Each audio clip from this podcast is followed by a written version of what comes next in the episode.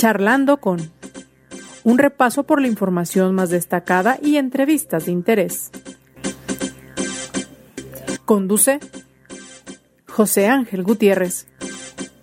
Buenas tardes, damos comienzo charlando con gracias, gracias por su compañía. Le invita a su servidor José Ángel Gutiérrez a que nos acompañen. Hoy queremos eh, conocer acerca de la propuesta de reforma electoral, la visión, la propuesta, la postura que mantienen desde el partido en el poder, desde Morena. Y si usted me lo permite, tendré una charla un poco más adelante con Fabio Castellanos, quien es el dirigente de este instituto político en Jalisco. Así que le invito también a que nos acompañe, como también le invito a que participe con sus opiniones que siempre enriquecen nuestro espacio y nos orientan además respecto a aquello que a usted le interesa. Para ello, a la orden en las redes sociales, en Twitter, arroba José Ángel GTZ, en Facebook tenemos la fanpage José Ángel Gutiérrez. Le invito también a que ingrese a las redes sociales de Cabecera MX. Ahí puede encontrar usted, además de información diaria, lo más destacado durante toda la jornada, eh, nuestros diferentes programas de análisis y de entrevistas, entre ellos El Timbre, por supuesto, lunes, miércoles y viernes, Entre Punto de Vista, este programa de televisión en línea con Alberto Velasco, en 20 Monitos con Osvaldo Monos, y además, además nuestras entrevistas de cabecera, donde por cierto puede encontrar eh, a partir de este jueves la charla que sostuvimos con la presidenta municipal de San Pedro Tlaquepaque, Citlali Amaya, Osvaldo Monos y un servidor, platicando no solamente acerca del municipio, de sus requerimientos, de las metas que se plantea la actual administración, sino inclusive conociendo su punto de vista acerca de si las mujeres o de qué manera las mujeres se encuentran ya preparadas para llegar cada vez a más espacios en la toma de decisiones a nivel de los gobiernos. Así que también le invito a que visite Cabecera MX. También le invito a que vayamos rápido a este recorrido por parte de la información más destacada del presente día, principalmente en el estado de Jalisco, desde donde llevamos a usted charlando con. En el marco de la conmemoración de la batalla de Puebla, se llevó a cabo la toma de protesta de bandera de los elementos del Servicio Militar Nacional ello en las instalaciones del 14 Batallón de Infantería en La Mojonera. El coronel de Infantería, Rafael Arreola Barrera, destacó que por primera vez en la historia se integran mujeres al servicio militar para liberar su cartilla. Elementos de la Policía Vial asignados al programa Salvando Vidas rescataron a dos personas que se encontraban privadas de la libertad, ello durante una revisión, en un filtro de seguridad instalado en el municipio de Zapopan. Policías estatales mantendrán labores preventivas a lo largo de los diferentes turnos de afluencia estudiantil en el Centro Universitario de Tonalá con la instalación de un centro de vigilancia. Además se contará con acciones de patrullaje en las inmediaciones del centro universitario con el objetivo de preservar la seguridad de la comunidad estudiantil. Este viernes se define la situación legal del policía de Guadalajara que la semana pasada fue detenido por sus compañeros por abusar de su autoridad. Se trata del policía Rafael N., de 39 años, que la semana pasada pretendió arrestar a una mujer vigilante del peribús que no le permitió pasar sin pagar. Integrantes del colectivo denominado Las Paritaristas o Las Paritarias, conformado por activistas y políticas, lanzaron la campaña Mujeres en Alerta, con la cual pretenden dar apoyo a mujeres que sean víctimas de violencia en cualquiera de los entornos. Jalisco, como la mayoría de los estados del país, no se beneficiará con el apoyo en fertilizantes del plan contra la eh, carestía. No, se beneficiará Jalisco dentro de este plan contra la inflación y la carestía para los próximos seis meses. Esto lo lamentó el diputado federal del PAN, Gustavo Macías Zambrano. En la información internacional, inicia esta tarde la gira de trabajo de cuatro días del presidente Andrés Manuel López Obrador por Centroamérica y el Caribe en la que estará acompañado por el canciller Marcelo Ebrard. Parte de la información más destacada. Acompáñenos. La reforma electoral que impulsa el Ejecutivo Federal y que, bueno, por supuesto, avala Morena junto con sus aliados en el Congreso de la Unión. ¿Cuáles son los puntos que para Morena resultan primordiales cuáles eh, los alcances y qué tan dispuestos inclusive para negociar Mire, yo saludo a Fabio Castellanos, quien es el delegado en funciones de presidente de Morena en Jalisco. ¿Cómo estás, Fabio? Gusto en saludarte. ¿Qué tal, Ángel? Pues con el gusto de saludarte. Un saludo a ti y a tu auditorio, agradecerte la invitación y aquí estamos, a tus órdenes. Pues a ver, Fabio, eh, ¿qué ventajas realmente encuentran ustedes eh, en esta iniciativa de reforma, más allá de lo que por supuesto, algunos interpretan como que más bien una intentona de vendetta, por ejemplo, hacia el órgano electoral. No, yo creo que la reforma electoral que propone nuestro presidente de la República tiene que ver con atender la petición de la y la demanda de la ciudadanía del pueblo de México que constantemente han eh, pedido eh, algunos cambios en el tema, ¿no? uno de los más importantes me parece son yo considero que hay cinco puntos principales podemos hablar de muchos más pero me gustaría enfocarme ahorita en este momento en, cinco puntos el primero de ellos pues la eliminación de 200 diputados plurinominales y 32 senadores creo que eh, tiene que ver insisto con recoger la petición del pueblo de, de las y los ciudadanos de México que constantemente han pedido que eh, que desaparezca esta figura, ¿no? Que se considera que, eh, eh, que hay una sobrerepresentación en la Cámara de Diputados, al igual que en la Cámara de Senadores, y con ello lo que permitiría es que realmente quienes realmente atiendan los temas, pues estaríamos hablando que se quedan de 300 diputados federales, creo que con ello pudiera caminar y se pudiera hacer un ejercicio importante. ¿no? Otro de los, de los puntos que toca la reforma tiene que ver con, con que el pueblo de México pueda elegir a las y los consejeros de, del INE precisamente y que eh, dentro de esto de ello, más allá de, estar en contra de, algunos personajes como algunos lo quieren eh, llevar a cabo, es más el mismo presidente de la República hace un par de días hasta ellos mismos si se postulan, pues bueno, pero que cuenten con el apoyo de la gente, si no cuentan con el apoyo de la gente, eh, los que actualmente están, quienes no cuenten con el apoyo de la gente, pues que no estén en ese tema. Hoy, eh, eh, en, en esta parte me parece algo muy importante eh, comentar que quienes están hoy al frente de, del INE, que es nuestro organismo, nuestra institución más fuerte o, la que se encarga de la democracia en nuestro país, resulta que quienes están a cargo pues no son elegidos por el pueblo de México, ¿no? sino que llegan a partir en su momento de cuotas partidistas. Entonces, yo creo que eh, la propuesta eh, en esa parte pues, eh, también recoge, además de una petición del pueblo de México, un, tema de congruencia, que quienes estén al frente de un órgano de democracia, pues lleguen a partir de la democracia, no que sea a partir de que el pueblo de México los elige. Tiene que ver también con una disminución en, el número de consejeros, y que en esa parte pues estaríamos hablando lo mismo que comentábamos en la Cámara de Diputados, senadores, una sobrerepresentación, hay muchas personas eh, eh, eh, que están tocando estos temas que yo que a partir de la propuesta de nuestro presidente de la República con un número menor se pudieran atender los temas en su totalidad y eso permitiría tener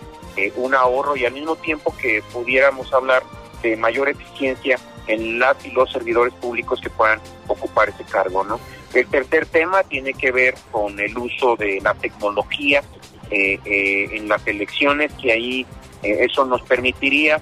que haya una mayor participación de la ciudadanía y al mismo tiempo nos permitiría tener ahorros, ¿no? Y, y me parece que también hasta tendría que ver con un tema este, ecológico que nos permitiera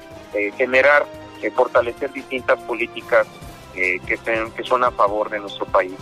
Eh, el cuarto punto eh, tendría, que ver con, lo que nos representa de, ahorro ¿no? en todos estos temas, que estaríamos hablando de un ahorro de cerca de, de 40 mil, más de 40 mil millones de pesos anuales, que se pudieran destinar a, muchas otras necesidades beneficios a, directas y dirigidos directo al, al pueblo de México, ¿no? Entonces yo creo que eh, en estos puntos, el, otro punto sería la desaparición de los órganos eh, locales. Eh, hablamos de que tenemos 32 órganos, además de la figura del INE, que sabemos, yo creo que todas y todos sabemos que realmente con una sola figura pudiéramos llevar a cabo las actividades que hoy realizan y que nos salen costosísimos, carísimos órganos, tener órganos locales en cada uno de los estados, estamos hablando de 32 órganos que se encargan de hacer la misma chamba que pudiera hacer uno solo, ¿no? Entonces, yo creo que eh, va más en ese sentido, tiene que ver también eh, eh, cambiar el nombre de, esta institución, estaríamos hablando que el nombre sería INEC, que se le agrega únicamente el tema de elecciones y consultas al final, Instituto Nacional de Elecciones y Consultas, precisamente con la intención de que logremos fortalecer la democracia en nuestro país y que no únicamente sea un instituto encargado de llevar a cabo eh, los procesos cada tres o seis años, sino que además eh, se fortalezca la democracia en nuestro país con consultas populares en las cuales eh, el pueblo de México también pueda participar. Entonces yo creo, José Ángel, que tiene que ver con una reforma electoral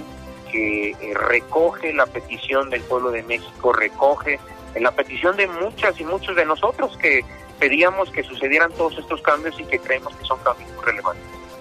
Fabio, bueno, en, tratando de ir por partes en algunos de los puntos, en realidad no desaparecen los plurinominales, simplemente cambian un poquito las formas, pero de repente se presta para la interpretación de que pues el beneficiado será en automático el partido gobernante de alguna manera, es decir, el que se llevaría mayor cantidad de las canicas pues ahí tiene que ver con el, partido que convenza a la ciudadanía, con el partido que se gane el voto de la gente, ¿no? de otra manera, si, si la gente no vota por los partidos, pues no tendrían por qué tener representación en, en ninguna de las cámaras, ¿no? Tiene que ver con que la gente elija a esos eh, eh, eh, diputadas o diputados, senadores, senadoras, que puedan ejercer realmente ese papel. Y más allá de, de, esta situación, lo que tiene que ver con que eh, salgan y se ganen el voto de la gente. Si no se ganan el voto de la gente, no tienen por qué estar en la Cámara. Si en su momento no hubiera esta figura o no se hubiera tenido esta figura, bueno, sinceramente muchos de los que hoy se encuentran en el partido gobernante difícilmente hubieran podido acceder a un puesto de elección popular, Fabio, porque pues tampoco ganaban, menos en aquel tiempo del antiguo PRI que todas se las llevaba, es decir, la figura nació justamente para lograr estos equilibrios y para que la oposición tuviera sí presencia, sí voz, sí representación en las cámaras. Pues yo creo que ahí esa parte, José Ángel, como atinadamente tú lo has comentado, pues eh, eh, es más, distintos partidos que tienen personajes actualmente en la Cámara de Diputados totalmente impresentables ante la sociedad, que no, que no se ganan el voto de la gente. Entonces, eh, realmente eh, eh, no tienen una legitimidad por la cual estar en la Cámara de Diputados. La propuesta tiene que ver en, el sentido en que si realmente el pueblo de México los elige, pues puedan estar en la Cámara de Diputados. Y si no vota la gente por ellos es porque definitivamente no los consideran como como que sus propuestas de, gobierno que realmente tengan un proceso de construcción en favor de la gente. Entonces, lo que obligaría es tener pues realmente gente competitiva en esas posiciones competitiva en, todos los sentidos, ¿no? Tratando de ver esto de manera un poquito más amplia, también tendríamos que reconocer algo. Hay políticos que son excelentes candidatos, que son muy populares y que ganan, pero que tienen ni papa de conocimiento de lo que es el trabajo legislativo. Como también hay algunos excelentes parlamentarios pero que no son populares, es decir, que no llaman la atención, tal vez no tienen el carisma que de repente busca el ciudadano. También en este sentido, en ocasiones, pues era lo que nos aportaba eh, esta figura, ¿no? El que llegaran verdaderos parlamentarios que no son populares, que no ganan elecciones, pero que son necesarios para democracias como la nuestra. Yo creo que ahí, este, José Ángel, eh, eh capaz y realmente es gente con conocimientos y que la ciudadanía, el pueblo de México considere que pueden llegar a estas posiciones, pues sin lugar a dudas tendrán el respaldo de la gente. Pero lo que hoy tenemos, y es más lo vemos lamentablemente aún en esta legislatura, pues hay algunas y algunos diputados que son eh, impresentables ante la sociedad y que la gente pues no votaría por ellos y que simplemente llegan por esta figura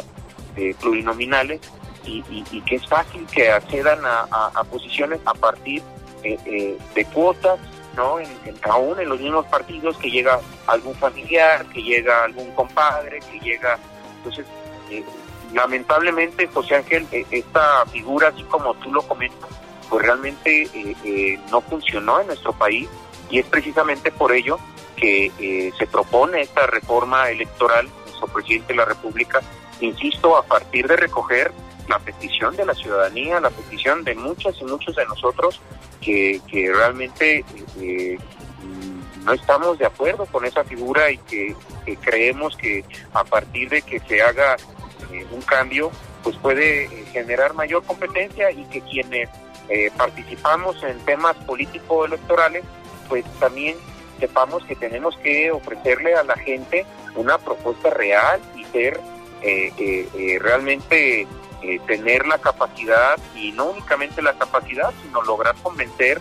y que la gente vea una congruencia en nuestras propuestas, lo que decimos, lo que hacemos, para que la gente realmente eh, vote a favor de nosotros. Y de otra manera, pues que, no podamos acceder a posiciones que no que no nos corresponderían. También tenemos que reconocer que de repente hay algunos que ganan más que por el mono y las capacidades de este, a veces por el peso que lleva su partido o su emblemático candidato. Y en este caso tal vez tendríamos que hablar en algunos casos de Morena, ¿no? De que hubo quienes sin ser conocidos, sin tener popularidad alguna, pues llegaron a la Cámara nada más porque iban en esta ola de, Morena, Fabio. Ah, allí, fíjate, José Ángel, digo, atinadamente comentas algo que es muy cierto. Eh, nosotros como partido eh, hoy la gente respalda las propuestas de Morena, respalda las propuestas que tenemos cada uno de nosotros eh, eh, y obviamente a partir de la ideología y de los principios de nuestro partido. Entonces, yo creo que eso,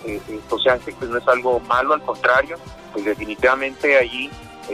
tiene que ver también con la participación ciudadana y que la gente decide si un partido es opción o si no lo es. Y ahí es también donde entra la chamba de nosotros como partidos políticos de ofrecer ser la mejor propuesta de gobierno, ofrecer ser eh, eh, que realmente vea la gente en nosotros convicción, que vea principios y que eso permita que la gente participe en favor eh, de nuestros partidos, de nuestro partido político. Y claro, pues eso en automático beneficia a nuestras y nuestros candidatos que sin lugar a dudas también el trabajo de nosotros como partidos políticos es eh, seleccionar y tener los mejores perfiles para que también ellos en el momento de salir en una competencia, pues sí, sea, eh, eh, haya un apoyo por parte de la marca del partido político, que la gente cree directamente en el partido político, pero que no únicamente sea eso, sino que también sea a partir de las aportaciones que ellas y ellos como candidatos puedan llegar a hacer en algún momento. Fabio, hablando del caso del INE, un servidor mencionaba, iniciando esta charla, si no se trataba de una vendetta por aquello de, de la intervención que se quiere hacer, más allá del nombre, que al final de cuentas, bueno, pues consultas las realizan ya hoy en día. Sí. Yo creo que eh, en esta parte, José Ángel, eh, lo comenté, es una reforma que realmente es una reforma integral que recoge distintas situaciones, distintos aspectos, y más allá de, esta situación que comentas, de, en contra de, del INE, que actualmente eh, sí tiene que ver en contra de un sistema que, ha sido obsoleto en, algunos aspectos, y principalmente en donde eh, se ha prestado para algunas situaciones algunos malos manejos y que creemos que a partir de esta reforma pues pueda llegar a haber cambios eh, importantes con los cuales eh, la ciudadanía pueda estar eh, contenta, puede estar satisfecha y que sea a partir de recoger, insisto, sus peticiones, sus demandas, como lo es eh, principalmente el tema de, los esta figura de los plurinominales, entre otras que acabamos de comentar, ¿no? Pero creo que es una reforma muy completa que realmente aporta en distintos aspectos, más allá de que la oposición lo quiere eh, eh, enfocar a un solo aspecto. Desde tu visión como dirigente estatal, dispuesto Morena a pues buscar eh, los consensos en esta reforma y lo pregunto por un tema, Fabio, lo vimos por ejemplo en el caso de la reforma eléctrica, pues que se dijo no, no se le modifica ni una, un punto o una coma a la iniciativa tal como llegó. En este caso de la reforma electoral, uno, dispuestos a que se incluyan algunas otras propuestas desde otros institutos políticos o desde la sociedad misma y bueno, que sean realmente eh, sumadas a, lo que se tiene planteado en la reforma y dos, alcanzan los tiempos.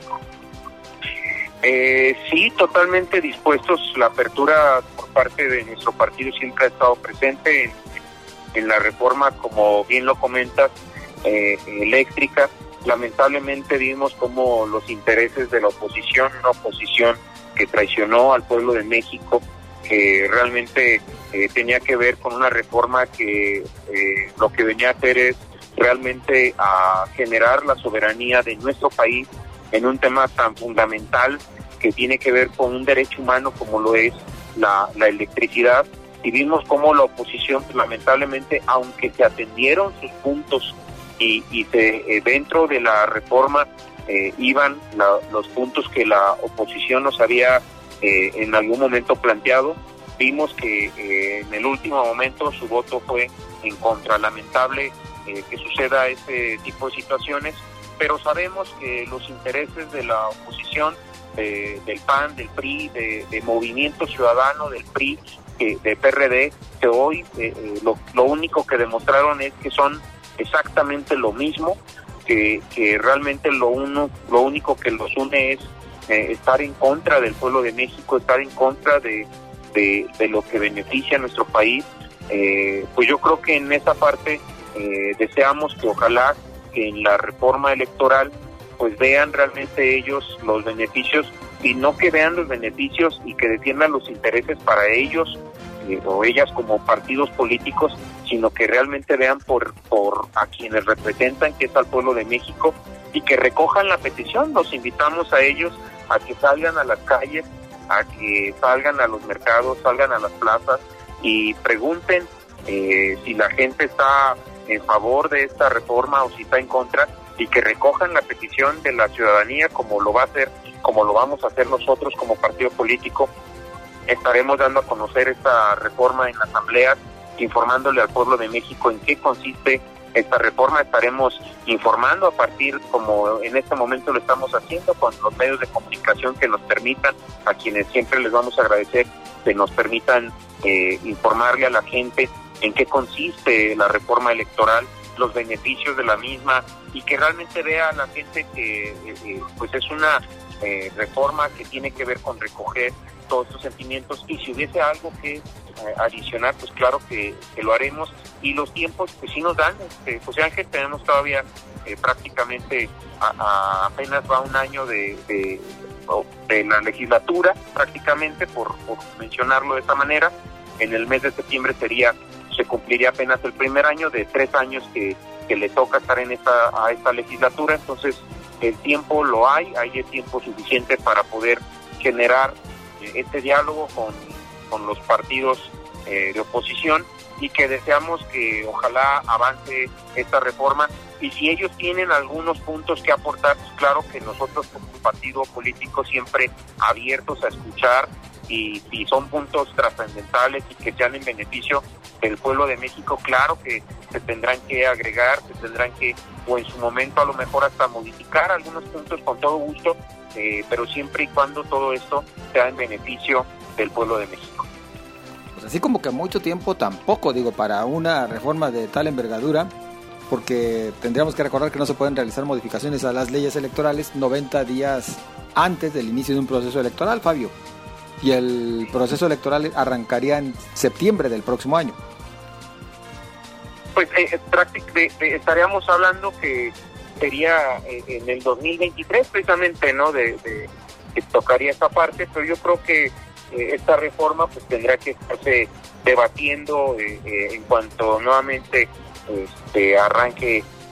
sesión en nuestra legislatura, que estaríamos hablando que en el mes de septiembre pues nuevamente se abre el, periodo legislativo y creo que eh, en el mes de septiembre pues, se pudiera eh, de este año eh, iniciar con el debate y a lo mejor en este mismo año pues estar generándose la votación, ¿no? Yo creo que sí hay tiempo suficiente y pudiera verse ahí los distintos puntos de vista. Son 18 artículos constitucionales los que se deben de modificar. Vaya, bueno, pues habremos de ver qué es lo que sucede a partir de septiembre. Por lo pronto, Fabio, por cuestiones de tiempo,